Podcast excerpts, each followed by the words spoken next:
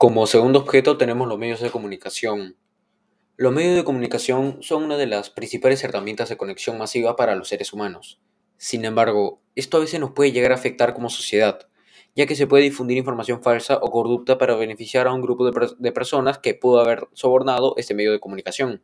Por ejemplo, o también a veces en sociedades comunistas, los medios de comunicación son manipulados por el gobierno para dar información falsa a la población, como es el caso de Corea del Norte.